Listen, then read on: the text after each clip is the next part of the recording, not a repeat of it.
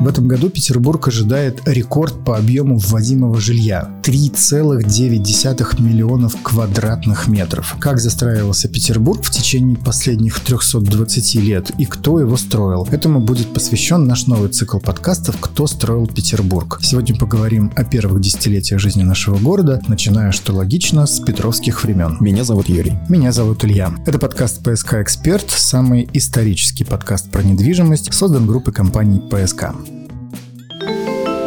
Тема недели. Как вы прекрасно, надеюсь, помните, 27 мая 1703 года на Заячьем острове Петром I была заложена крепость, которую он самолично и назвал в честь святого апостола Петра, а не себя, как многие думают. План крепости создавался Петром I совместно с французским инженером Жозефом Ламбер де Гареном. Первые годы город развивался без какого-то ни было плана, однако с 1712 года, когда столица Российской империи была перенесена в Петербург, все поменялось. Петр I сам принимал принимал активное участие в проектировании главных зданий того времени. Поэтому архитектурный стиль Петровской эпохи называют Петровская барокко. Это наша версия популярного в ту пору в Европе стиля барокко, только чуть проще, сдержаннее и без излишеств.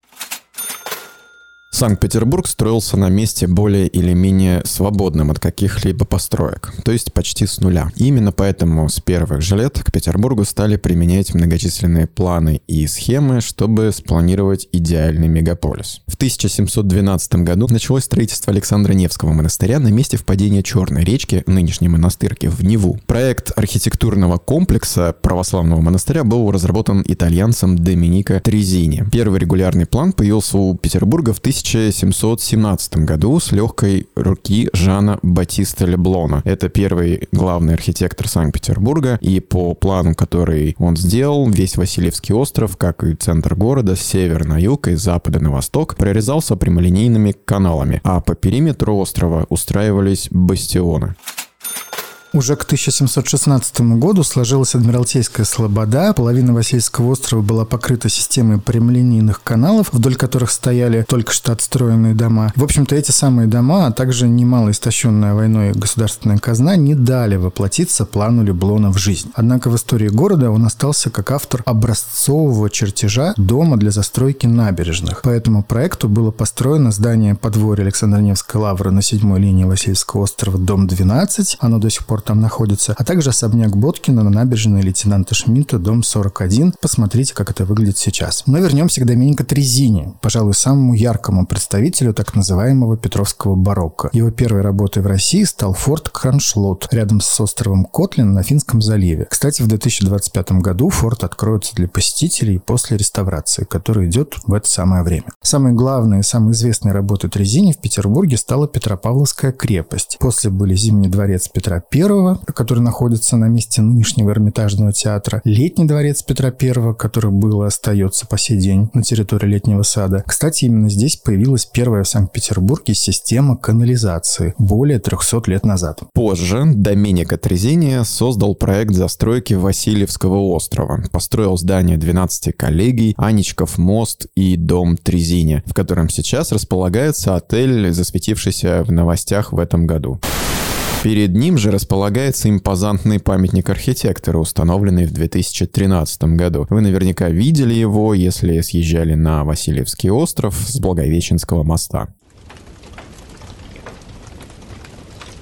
После больших пожаров в 1736 и 737 годах комиссия строений разработала новый план города, построенный на трех радиальных проспектах – Невском, Вознесенском и Гороховой улице. Эти радиальные проспекты расходятся широким веером от их общего центра – Адмиралтейской башни. В комиссии строений трудились архитекторы Еропкин, Коробов и Земцов. Михаил Григорьевич Земцов был учеником Тризини, его работы мы видим в стиле Петровская барокко. Он трудился и при Аньяновне, Германии во время правления Елизаветы Петровны. Он был настолько работоспособным, что после смерти его обязанности разделили между 14 мастерами. Земцов считается первым русским архитектором Петербурга, хотя многие из его построек, к сожалению, ныне утрачены.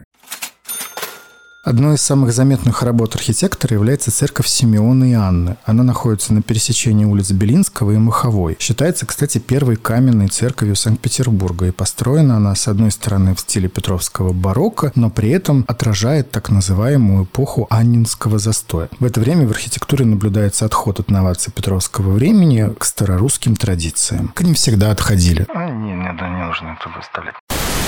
Еще одной заметной работой Земцова стал проект Анечкова дворца. Дворец, ставший в 1935 году Дворцом пионеров, строился в течение почти 20 лет и перестраивался, при этом не один раз. В те годы Невский проспект не был главной улицей города, поэтому главный фасад дворца обращен на фонтанку. А в 19 веке Кваренги построят здание кабинета, который закрыл вид с фонтанки на главный фасад дворца, поэтому сейчас мы его практически не видим. Земцов возглавлял все строительные работы в Петергофе, являлся автором завершения композиции большого каскада и нескольких фонтанов, которые практически без изменений сохранились вплоть до наших дней.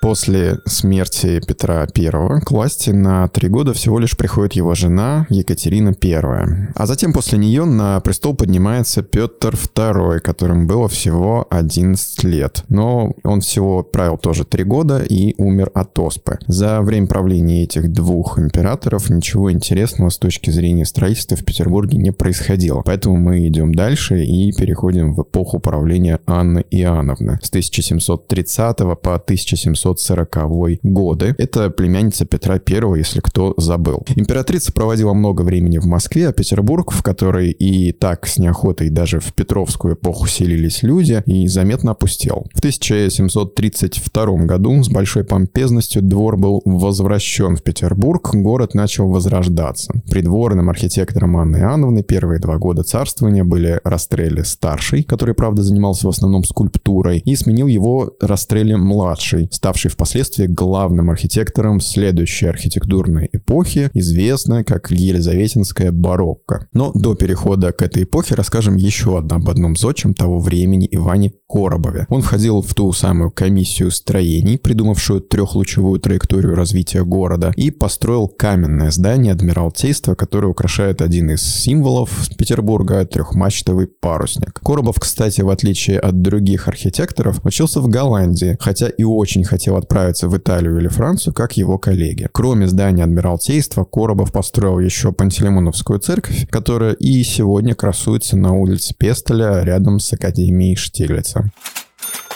1741 по 1761 годы на российском престоле правит императрица Елизавета Петровна. Величественные дворцы, золотые купола, скульптуры, вазы, колонны, итальянский барокко, модные рококо и традиции русского зодчества – все это появилось в нашем городе в годы правления Елизаветы Петровны. Большой Петерговский дворец, перестройка Екатерининского дворца в Пушкине, Смольный собор, Строгановский и Воронцовский дворцы и, наконец, Зимний дворец, таким, как мы его знаем. Все это здание здание, которое спроектировал и построил Бартоломео Растрелли, главный творец эпохи Елизаветинского барокко. Кстати, оформлял янтарную комнату в Екатеринском дворце тоже Растрелли. А принимать готовый Зимний дворец будет уже Петр III, так как стройка постоянно затягивалась, и увидеть готовый шедевр Елизавете Петровне не удалось. Напомню, Зимний дворец, построенный Растрелли, был изначально розово-желтого цвета. Колонны наличники и балюстрада белые, лепнина покрывалась позолотой. Такая краска позволяла сиять городу даже в самую пасмурную Петербург петербургскую погоду, которая по сей день может встретиться вам в Петербурге. Слишком уж часто. Екатерина II поддерживала изначальный расстрелевский цвет Зимнего дворца. При Александре II фасады стали темнее и насыщенных оттенков. При Николае II в 1901 году Зимний дворец и все здания на Дворцовой площади выкрасили в насыщенно-красный кирпичный цвет без выделения колонн декора. К всеобщему облегчению в канун празднования 300-летия Дома Романовых Зимний дворец стал розовым. В начале советского периода он вовсе затягивался в ткань пурпурного цвета. В 20-х годах прошлого века здание было оранжевым, и вот в 1947 году зимний приобрел знакомый нашему глазу бирюзовый оттенок. А какие еще дома эпохи Елизаветинского барокко некогда украшали, а некоторые и украшают наш город до сих пор, рассказывает руководитель экскурсионного бюро «Ленинградская симфония» Арина Данилова.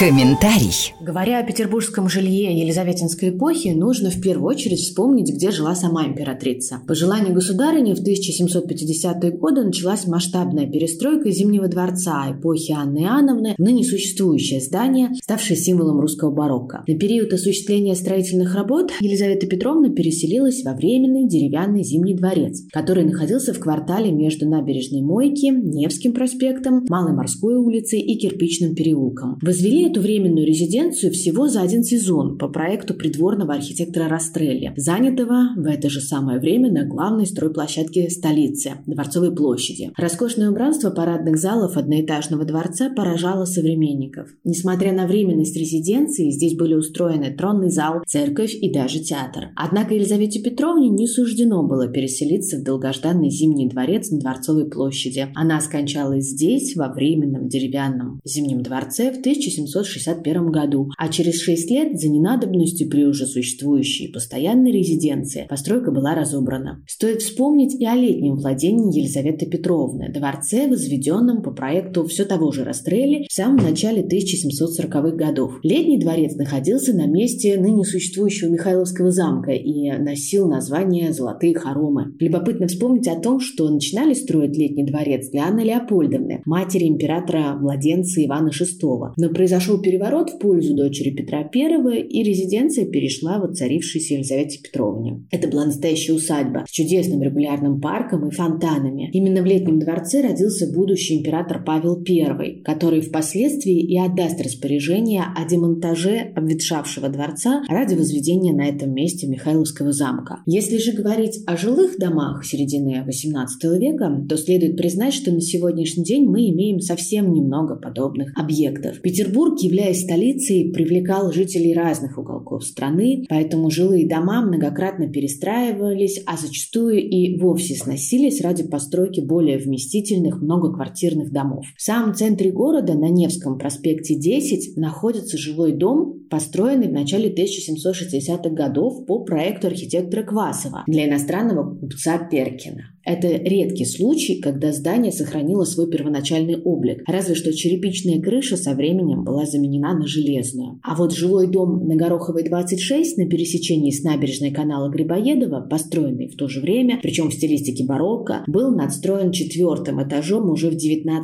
веке. Если присмотреться, можно отметить, что очень многие исторические здания в Петербурге надстраивались. Во многом это было связано с отменой крепостного права в 1861 году, когда в столицу буквально хлынули крестьяне в поисках лучшей жизни, и жилой фонд по этой причине необходимо было срочно расширять. Однако возраст дома на углу Горохова и канала Грибоедова выдает как будто бы вросший в землю уровень первого этажа. Это верная примета рядовой застройки еще 18 столетия. Справедливости ради следует сказать, что все же самым распространенным типом жилья в Петербурге Елизаветинской поры был так называемый полутораэтажный дом с одной или двумя квартирами. Половина этажа этажа – это надстройка над основным первым этажом, которая обычно отводилась для детей. Второй вариант полуэтажности – это высокий подклет или цокольный этаж под основным первым этажом. Чаще всего он был каменным, а вот жилой верх возводили из дерева. Подклет нередко отводился под лавку или мастерскую. В целом же Петербург времен Елизаветы Петровны – это город контрастов, в котором соседствовали великолепные дворцы и скромные деревянные дома, более характерные для застройки в губерниях и уездах. Ведь не случайно царица, заботясь о благообразном облике Невского проспекта, издала указ, согласно которому горожанам строго-настрого запрещалось сушить белье на березах вдоль главной магистрали столицы. Кроме Растрелли, в эпоху Елизаветинского барокко прославились Сава Чевакинский, ученик Ивана Коробова, архитектор Никольского морского собора, чья колокольня вот уже пару лет никак не может отреставрироваться. Еще один архитектор Иван Мичурин много работал в Москве и Киеве, составил в 1739 году план императорского столичного города Москвы. Его ученик Дмитрий Ухтомский, чей дом Апраксиных Турбиных и сегодня расположен на Покровке 22 в Москве. Он же автор каменного Кузнецкого моста в столице, который сейчас залегает глубоко под асфальтом после заключения реки Неглинки в трубу. Растрелли же после прихода к власти Екатерины II был отстранен от работы, барокко стремительно выходила из моды, уступая место сдержанному классицизму. Именно с него мы начнем наш следующий выпуск из цикла «Кто строит Петербург?». Какие сегодня дома и квартиры строятся в Петербурге, вы также можете легко узнать, посетив сайт группы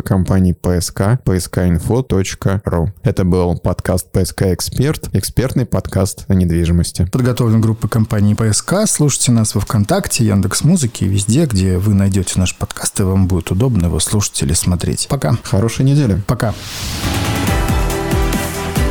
ПСК «Эксперт» – экспертный подкаст о рынке недвижимости Петербурга.